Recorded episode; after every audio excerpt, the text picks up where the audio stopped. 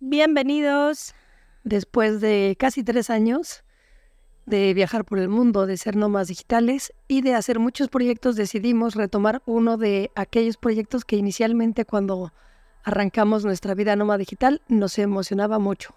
Que es este podcast Viajamos para conocernos. Hicimos dos capítulos hace ya casi tres años y justo a la semana que grabamos el segundo capítulo arrancó, ya saben ustedes qué. La pandemia. Eh, se vino la cuarentena y se vinieron como muchas cosas en las que sentíamos que estar compartiendo, eh, pues como la vida que estábamos teniendo nosotros allá era demasiado dispar con lo que estaba ocurriendo en otras partes del mundo, así que decidimos ser prudentes. Y dejamos el podcast de lado y pasó tiempo y después ya se nos hizo como medio absurdo retomar el podcast después de primero tres meses de no subir nada, luego seis meses, luego un año, luego dos y luego tres. Pero um, han pasado muchas cosas, así que les vamos a ir contando un poco también en dónde hemos estado, qué es lo que hemos hecho, cómo hemos ido pues eh, transformándonos nosotros, ¿no? Porque al final este, estos tres años eh, casi cuatro ya, eh, pues han sido súper transformadores para nosotros y nos han dado muchas oportunidades.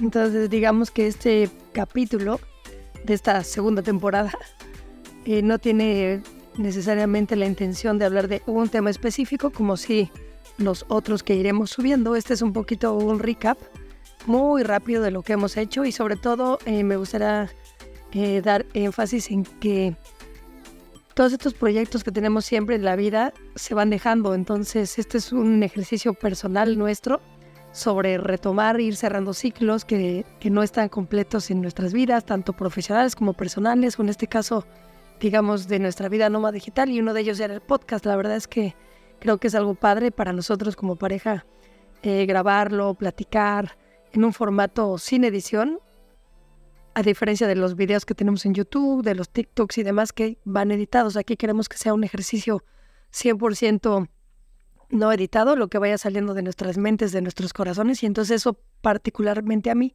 me emociona mucho. Viajamos para conocernos. Buscamos aquello que sacude nuestras creencias y nos hace mirar la vida desde otra perspectiva. Somos The Mexican Nomads y este podcast es para ti.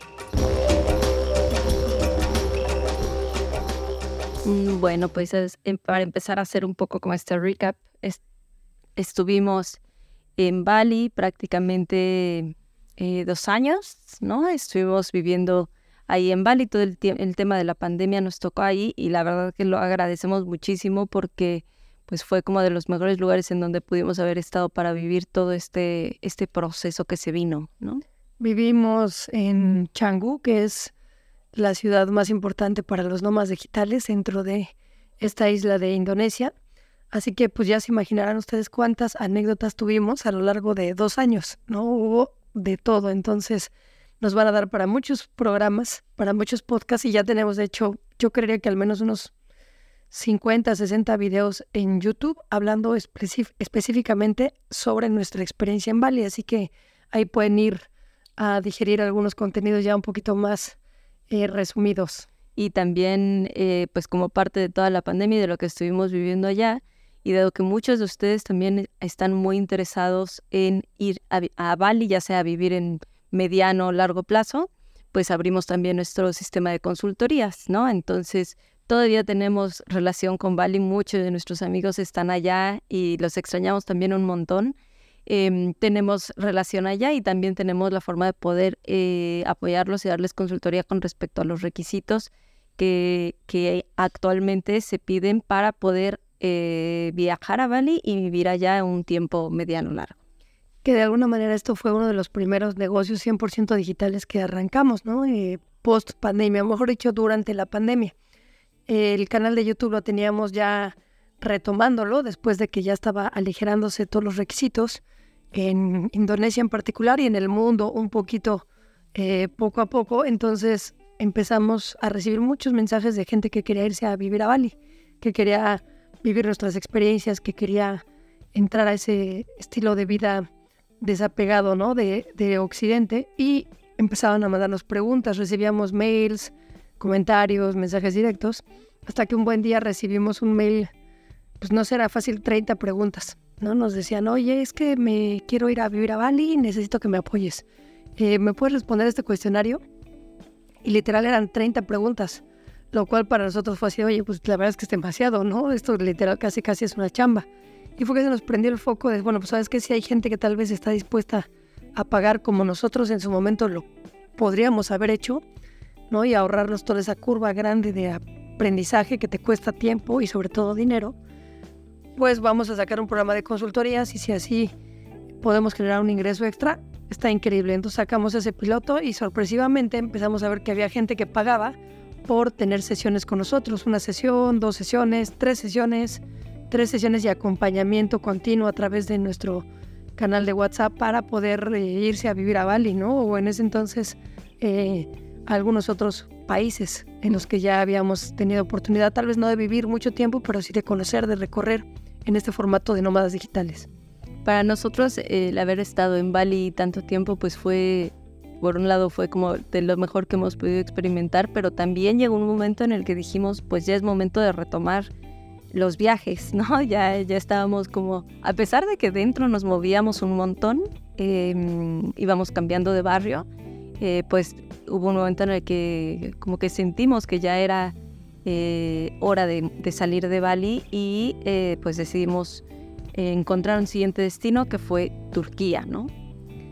Ese tiempo de, en Bali pues obviamente hicimos demasiados amigos, nómadas digitales y fue de alguna manera sentimientos encontrados, ¿no? Primero fue así de, oye, es que muchos amigos nuestros ya quieren quedarse aquí para siempre, casi casi, algunos ya habían puesto negocios hasta físicos, ¿no? Invertido tal vez en rentas de propiedades por cinco años. Entonces, para nosotros fue, hoy sí queremos quedarnos, pero también hay algo que nos está haciendo un ruido, una cosquilla para irnos. De alguna manera es como eh, esta parte, y nos lo preguntábamos, ¿no? Nos decíamos, es que nosotros somos pues nómadas, ¿no? Entonces el nómada al final está moviéndose constantemente. Y entonces fue que eh, nos preguntamos qué requisitos necesitábamos para poder elegir un país y cuáles de ellos los cumplíamos. Algunos países requerían en ese entonces pues ya hasta tres vacunas. Y como un pequeño paréntesis, en Indonesia nosotros tuvimos problemas para la vacuna ya que eh, estábamos en un híbrido de que no éramos residentes permanentes, pero tampoco éramos turistas y claramente no éramos ciudadanos de Indonesia, entonces no estaban vacunando en esa primera gran etapa que duró seis meses a los extranjeros en nuestra condición. Entonces solamente teníamos una vacuna y eso hacía que muchos países que tal vez nos hubiera gustado eh, viajar para no ir tan lejos, este, no podíamos entrar porque no teníamos los requisitos sanitarios. Así que hicimos ese research y la conclusión fue Turquía. Así que dijimos, bueno, pues vámonos a Turquía. Bueno, hicimos una pequeña escala para la eh, la expo en Dubai, ¿no? Pero mm, eh, llegamos al final a Turquía, fue un, país que también nos, pues nos gustó mucho. Marvin ya conocía, yo no, pero nos gustó mucho. Em, no es tan sencillo hacer amistades ahí, pero estuvimos tres meses, teníamos ya toda la intención de quedarnos un poco más, porque la verdad es que lo que más nos, nos, nos tocó fue pues toda esta historia que hay en este país, ¿no? Y estábamos ya a nada de quedarnos eh, y hacer trámites para un año, pero decidimos que no. Vivimos en Estambul inicialmente, ahí fue la ciudad a la que llegamos y de inmediato pues nos enamoramos, ¿no? De la cultura, de la historia, de la comida en Turquía es deliciosa, ¿no? Nos sentíamos mucho, muy identificados como mexicanos con esa cultura, tanto en las especias, en el tipo de carne, los kebabs, ¿no? Que en México son los trompos eh, al pastor, ¿no? O, en el norte que los hacen de, asada o demás. Era algo que a nosotros no nos fue tan complicado para adaptarnos en ese tema de que no íbamos a vivir como turistas, sino que pretendíamos quedarnos unos seis meses o tres meses. Entonces, em, pues finalmente de ahí nos movimos después de los tres meses que teníamos permitidos, porque en Turquía puedes estar tres meses, después tienes que salir en un lapso otra vez de tres meses y puedes volver otros tres meses. Entonces nos salimos y nos fuimos a eh, Georgia. Eh, justo antes de salir de Turquía, fue que teníamos esa cosquillita de quedarnos un año. Hay unas especies de visas para poder ser residente temporal que te garantizan un año de vivir en, en el país, en la ciudad que tú elijas, y ya estábamos con toda la intención de, de hacerlo, pero nos encontramos con unos requisitos que a nosotros nos encarecían mucho los, los precios, porque si llegas tú con un celular de otros lados y después de tres, cuatro meses, no estoy tan seguro, eh, tu teléfono se bloquea. Entonces tienes que pagar un impuesto para que te lo desbloqueen porque ya te lo toman como que es un objeto de importación. Entonces esos costos por ambos iPhones, el iPhone de Carla y el mío, nos fueron casi 500 dólares. Entonces se nos hacía absurdo pagar esa cantidad de dinero y el costo de renta la verdad no era tan caro este, estaba como, no sé, como en 650 dólares, 700 por mucho. Eh, un mes en, en Cadichoy, que era el barrio en el que vivíamos, ya les haremos un episodio específico de cómo vivir en Turquía como nómadas digitales, pero nos había enamorado, así que dijimos, oh, está interesante y está barato y no está tan caro, pero otro de los costos era que teníamos que casi casi amueblar el departamento, sacar nosotros un contrato de internet, un contrato de luz, casi casi agua, de todo. Y era demasiado como pesado, lento y, y no nos gustaba mucho. Más eh, que se tenían que pagar como tres eh, anticipos de renta, más eh, la comisión para el, el de bienes inmuebles y bueno, el chiste es que se tenían que dar como cinco rentas de adelantado, ¿no? Era un costo que no teníamos pensado, si no yo creo que si nos hubiéramos quedado en, en Turquía, viviendo en Estambul, en el barrio más de moda asiático, pero fue que dijimos, bueno, ¿sabes qué? Pues también teníamos ganas ya de experimentar eh, Georgia, que es un país chiquitito, chiquitito que está en la parte del Cáucaso, entre Europa y Asia, una zona muy interesante para la historia del siglo XX. Y entonces dijimos, bueno, pues en Georgia tenemos oportunidad con nuestra visa de mexicanos de vivir un año gratis, sin nada. Entonces dijimos, bueno, vamos tres meses a, a Georgia, probamos, si nos gusta nos quedamos un año o medio año o más o menos y podemos regresar a Turquía porque son países fronterizos. Entonces tomamos la decisión de irnos a Tbilisi, que está en la capital de Georgia. Eh, cosas muy interesantes de cuando nos fuimos a vivir ahí, pues a los dos días fue que comenzó la guerra entre Ucrania y Rusia y estábamos nosotros justo como en el territorio, digamos, en medio este, de, de ellos, pero parte pues como de lo más importante es que hubo una migración bastante grande y bastante fuerte tanto de ucranianos como de rusos a Georgia. Georgia es un destino que se habla mucho dentro de la comunidad nómada digital. ¿Por qué? Porque tiene muchos beneficios, sobre todo para la gente que está en esos ciclos un poco viciosos sobre los impuestos de sus países, digamos que pagan impuestos al viajar, pagan impuestos altos en sus países, sobre todo en países de la Unión Europea, concretamente los españoles, que eh, si ustedes no lo saben hay una cuota que tienen que pagar ellos de autónomos, es decir, por poder ser freelance, tú como español tienes que pagar, no sé, 300 euros mensuales, poco más, poco menos, independientemente de tus impuestos que tú vayas pagando al generar ingresos. Entonces, si es un mal mes, aún así tienes que pagar 300 euros. Entonces, si tú eres una pareja, tienes que pagar 600 y cacho euros más tus impuestos normales, ¿no? Más tus declaraciones normales. Entonces, hay muchos europeos y sobre todo españoles que han elegido Georgia para poder hacer esa migración este, sobre en dónde pagar sus impuestos. Entonces, ese país ha hecho que a lo largo del tiempo hayan llegado muchos nómadas digitales y la digitalización y las facilidades para los nómadas sean bastante, bastante llamativas. Lo que nosotros no teníamos en mente es que, como dijo Carla, a los dos o tres días inició la guerra. Y fue, la verdad, estuvimos tres meses ahí, fueron bastante retadores en diferentes sentidos. Era, se suponía que era primavera, pero nos tocó nieve. Em, entonces, hubo como varios factores. Una cosa que, me pareció muy interesante es que pudimos hacer comunidad bastante fácil, ¿no? Eh, y eso pues nos ayudó muchísimo en ese sentido para, para, para tener ahí como esa parte como más cómoda, ¿no? Entonces no teníamos ya la presión del tema migratorio y pudimos hacer varios amigos, entonces era como un poco como un, em, una zona cómoda, digámoslo así de relajación.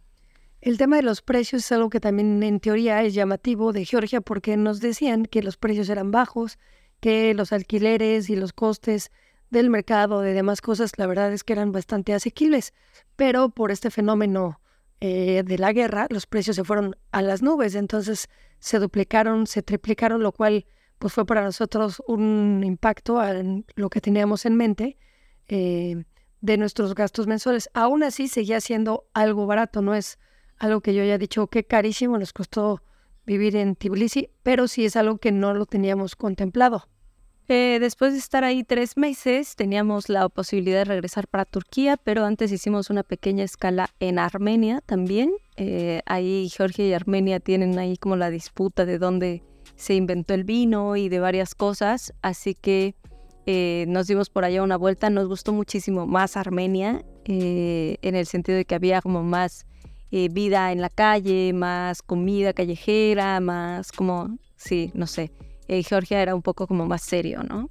Digamos, ya les daremos obviamente otro podcast hablando de cómo fue vivir tres meses en Tbilisi como nómadas digitales, pero pues fueron sentimientos encontrados, ¿no? Había unas cosas que nos llamaban mucho la atención, otras que no entendíamos mucho por ser un país exsoviético, nunca habíamos vivido en un país exsoviético, y también un país exsoviético que se estaba eh, confrontando a una guerra entre sus vecinos. Georgia tiene frontera directa con Rusia, con Chechenia y tiene una frontera a través del Mar Negro con Ucrania. Entonces sus vecinos estaban en guerra. En 2008 Georgia había sufrido una invasión también de Rusia y había perdido también el 20% de su territorio, lo que hacía que los ánimos estuvieran bastante, bastante tensos. Entonces eh, dijimos, bueno, sabes que los tres meses fueron suficientes. Eh, vamos a eh, Armenia y estuvimos únicamente visitando Armenia una semana. Conocimos Yerevan, que fue muy lindo, nos gustó mucho, fue parecido a Georgia en muchos aspectos, pero muy único en otros. Armenia también tiene una historia impresionante, ya les daremos un episodio de Armenia. Nos fuimos de nuevo para Turquía, ahora entramos por la parte de Antalya, ¿no? Em, y ahí tuvimos este, la visita de la familia de Marvin, su mamá y su abuela, que nos llegó la abuela por ahí de sorpresa. Em, y estuvimos con ellas durante tres meses también. Ya llevábamos pues, casi dos años y medio fuera de, de, México y este, yo le hice un regalo a mi mamá por su cumpleaños, la invité a que viajara con nosotros un par de meses en Turquía ya conocíamos ese país, ya sabíamos que los precios eran accesibles y fue de, pues vénganse, vente, mamá, vamos a viajar. Pero lo que yo no contemplaba es que llegó con mi abuelita de sorpresa, lo cual fue increíble. Viajamos durante tres meses los cuatro, Carla, mi mamá, mi abuela y yo. Estuvimos casi dos meses viajando en Turquía eh, y ahí varió un poquito, ¿no? Seguimos con ese estilo de vida nómada digital, pero pues con una señora que es mi abuela de casi 80 años o 80 y mi mamá de 50 y tantos, lo cual obviamente cambió un poco nuestro estilo de vida. Sin embargo, ellos ya sabían que pues no iba a ser un viaje 100% turístico. Sí, tratamos también de ir eh, como mostrándoles un poco nuestro estilo de vida, es decir, más viajero, más vivir en lo local, ¿no? Más de consumir cosas locales, sin ese rush de estar yendo a las cosas turísticas todo el tiempo.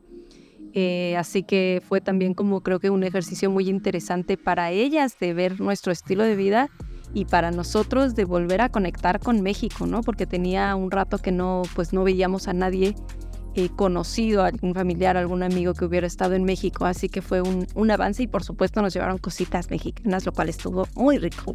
Sí, comimos mole, comimos tortillas, la verdad es que estuvo interesante y para nosotros también fue un ejercicio de introspectiva, ¿no? Después de pues casi tres años, dos años y medio de no ver yo a mi familia, de reencontrarme con ellas, ¿no? Ciertos hábitos, costumbres y demás, pero estando en ciudades nuevas. Si bien ya nosotros habíamos vivido en Turquía tres meses, no conocíamos estos destinos. Entonces fuimos a Capadocia, tuvimos la oportunidad de irnos aventureros hasta la frontera con Siria, estuvimos en lo que fue la antigua Mesopotamia, conocimos destinos como Mardin, ¿no? Estuvimos en Diyarbakir, lugares muy interesantes.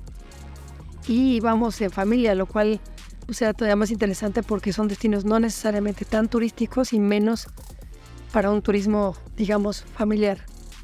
El tiempo en el que ellas estuvieron, quiero decirles, fue también como en eh, el verano por allá, entonces eh, tuvimos que mirar también las opciones para después cuando querían regresar, porque ellas iban como por, no sé, a lo mejor un mes y al final se quedaron tres meses con nosotros, entonces tuvimos que emprender ahí un viaje de regreso por tierra para llegar hasta París.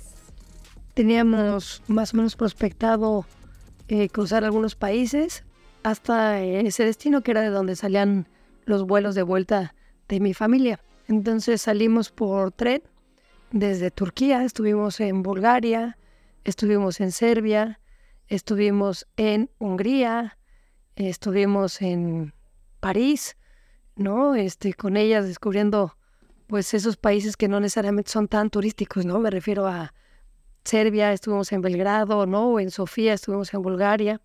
Bulgaria estuvimos como 10 días, casi dos semanas. Y la verdad es que aunque ahí pues, propiamente no estuvimos haciendo una vida intensa como nomás digitales, pero pues sí trabajábamos todos los días, sí, digamos, estábamos en la computadora subiendo este contenido, estando atendiendo a nuestros clientes, entonces fue bastante interesante. Y también valga decir que París al final eh, no lo sabíamos, pero resultó que era el lugar eh, que la abuela siempre había soñado conocer. ¿No? Así que también fue como muy lindo y muy emotivo poder eh, llegar ahí y después de ahí ya ellas eh, regresaban para México. Después de ahí, digamos, nos fuimos a Noruega, estuvimos viviendo en Noruega poquito más de un mes porque ahí tengo, eh, uno de mis mejores amigos vive allá, entonces este, nos fue, ofreció muy amablemente quedarnos en su casa, nos quedamos con nuestro amigo Manu en casa donde vive con su ahora esposa Sara y su pequeñito hijo Oliver, así que estuvimos por allá recorriendo. Saludos para ellos, by the way. Estuvimos recorriendo un poquito de Kristiansand, que es la ciudad en la que ellos viven. Fue muy interesante como ese, ese choque de cultura, ¿no? Porque sí es como bien distinta eh, en cuanto a que ya todo parece funcionar perfecto, todo, hay cosas que de pronto para nosotros siguen siendo como muy de un proceso mecánico material con alguien humano y allá ya son completamente automatizadas, ¿no? Vale la pena hacer un podcast entero de Noruega, de nuestra experiencia, de cómo vivimos y vivenciamos, eh, la forma en que ellos se relacionan, todo el asunto, por un lado, de un estado de bienestar grandísimo, pero por otro lado también ciertas dificultades sociales que tienen ¿no? los noruegos, a pesar de que tienen resueltas todas sus necesidades básicas. De ahí eh, fuimos para España simplemente un par de días para estar eh, después en, para volar hacia Perú y teníamos una escala también en México. Fue que nos eh, cuestionamos un poco, ¿no? De queremos seguir en Europa, queremos regresar a Asia o nos damos el salto y regresamos a, a América, ¿no? De donde somos. Entonces fue que tomamos la decisión y volamos a Perú. Estuvimos en Perú dos meses más o menos y después un mes en Bolivia. En Perú llegamos a Lima, donde estuvimos un mes también, estuvimos conociendo ahí eh, varias cosillas, también tuvimos ahí como varios encuentros con gente que está, que es bien interesante para mí em, y que nos ayudaba también como a entender un poco parte de la cultura, ¿no? Que si bien eh, somos o fue para, para de alguna manera como un soft landing a América, ¿no? El haber llegado a, a Perú, también es una cultura bien distinta y bien interesante, ¿no? Fue interesante para nosotros porque Perú, si bien es uno de los países más turísticos a nivel global, nosotros hasta este momento, digamos, habíamos tratado de elegir destinos que fueran muy importantes para la comunidad de nómadas digitales, que no necesariamente para la comunidad de viajeros. Entonces fue enfrentarnos a ciertas cuestiones que tal vez eh, son complicadas un poco, como por ejemplo el Internet muy caro, el Internet de alguna manera lento, entonces, eh, digamos que empezamos a viajar haciendo un híbrido, ¿no? Un poco turista, pero también siendo nómadas digitales. Entonces, fue interesante para nosotros confrontarnos en un país muy, muy turístico, pero no necesariamente con una gran infraestructura para nómadas digitales. Es decir, pues en Cusco, donde vivimos un mes, pues no había coworkings, ¿no? No había una comunidad de nómadas muy grande, sino más de viajeros. Sí, no, en, ese sentido no fue tan sencillo como crear esta, estas amistades relacionadas con todo el mundo de nómadas digitales. Em, tuvimos ahí más oportunidad quizá de, ir explorando más en la parte de las culturas, ¿no? De la cultura ancestral, de como todas estas tradiciones y demás. Em, y después de ahí bajamos eh, para, para Bolivia, ¿no? Estuvimos ahí en Bolivia también un rato. Sí, poquito, ¿no? Estuvimos, no sé, como tres semanas, poco menos de un mes, eh, tratando de conocer La Paz. Vivimos ahí unas dos semanas y estuvimos en algunas otras ciudades, en Potosí, Estuvimos también en el Salar haciendo estrictamente turismo y cruzamos hasta Chile por el desierto. Bolivia fue también muy interesante, nos gustó mucho y al igual que Perú también tiene una situación de que no es un destino de nómadas digitales pues bastante conocido y que tampoco es un destino que eh, sea eh, tan turístico como Perú. Y pues eh, de ahí justo subimos por Chile nuevamente para Perú y decidimos regresar ya a México, ¿no? Ya era, era este cercano a las fechas navideñas, diciembre justamente, eh, y decidimos volver a, México para poder pasar acá con la familia y pues todas las fiestas. Entonces llegamos a México después de ya pues un poquito más de tres años de haber estado viajando, ¿no? Estuvimos, eh, digamos, eh, pues en veintitantos países, ¿no? Poco menos, ¿no? No tenemos bien la cuenta, pero eh, durante este recorrido también antes de la pandemia, es decir, antes de que arrancáramos necesariamente el podcast, pues ya habíamos estado en Australia, ya habíamos ido a Cambodia, habíamos vivido un mes en Malasia, en Kuala Lumpur, habíamos estado en Singapur. Entonces, digamos que pues ya llevamos un recorrido, ¿no? Largo y extrañábamos pues la comida, a la familia y fue, bueno, vamos a México ya estando por acá unos tres meses y seguimos viajando. Al final los tres meses se convirtieron en seis meses, estuvimos un poco más del tiempo de lo esperado, pasamos un mes en Playa del Carmen y fue, yo creo que era muy necesario, eh, sin que lo supiéramos, era muy necesario que volviéramos a México para dejar asentar también muchas de las experiencias que habíamos vivido, ¿no? Creo que nos ayudó mucho a mirar justo parte de estos ciclos que estaban ahí como pendientes, que de pronto nada más los habíamos dejado como a un lado y, también fue confrontativo el mirar a, nuestro país y a nuestra ciudad, pues ya con otra óptica, ¿no? Ya con todos estos viajes encima, con toda esta experiencia encima y mirar también como cuáles eran los patrones que, que seguían permaneciendo y qué cosas habían cambiado, ¿no? Cómo habíamos cambiado nosotros también. Entonces, pues esos seis meses pues fueron bastante lindos de reconectar con la familia, de ver amigos que tal vez teníamos mucho tiempo sin vernos y que hubo una buena reconexión. Por otro lado, también amigos que tal vez teníamos mucho tiempo que no veíamos y que ya realmente no teníamos tantas cosas en común. Nosotros antes de salir a viajar por el mundo permanentemente como nomás digitales, habíamos vivido tres años en Playa del Carmen.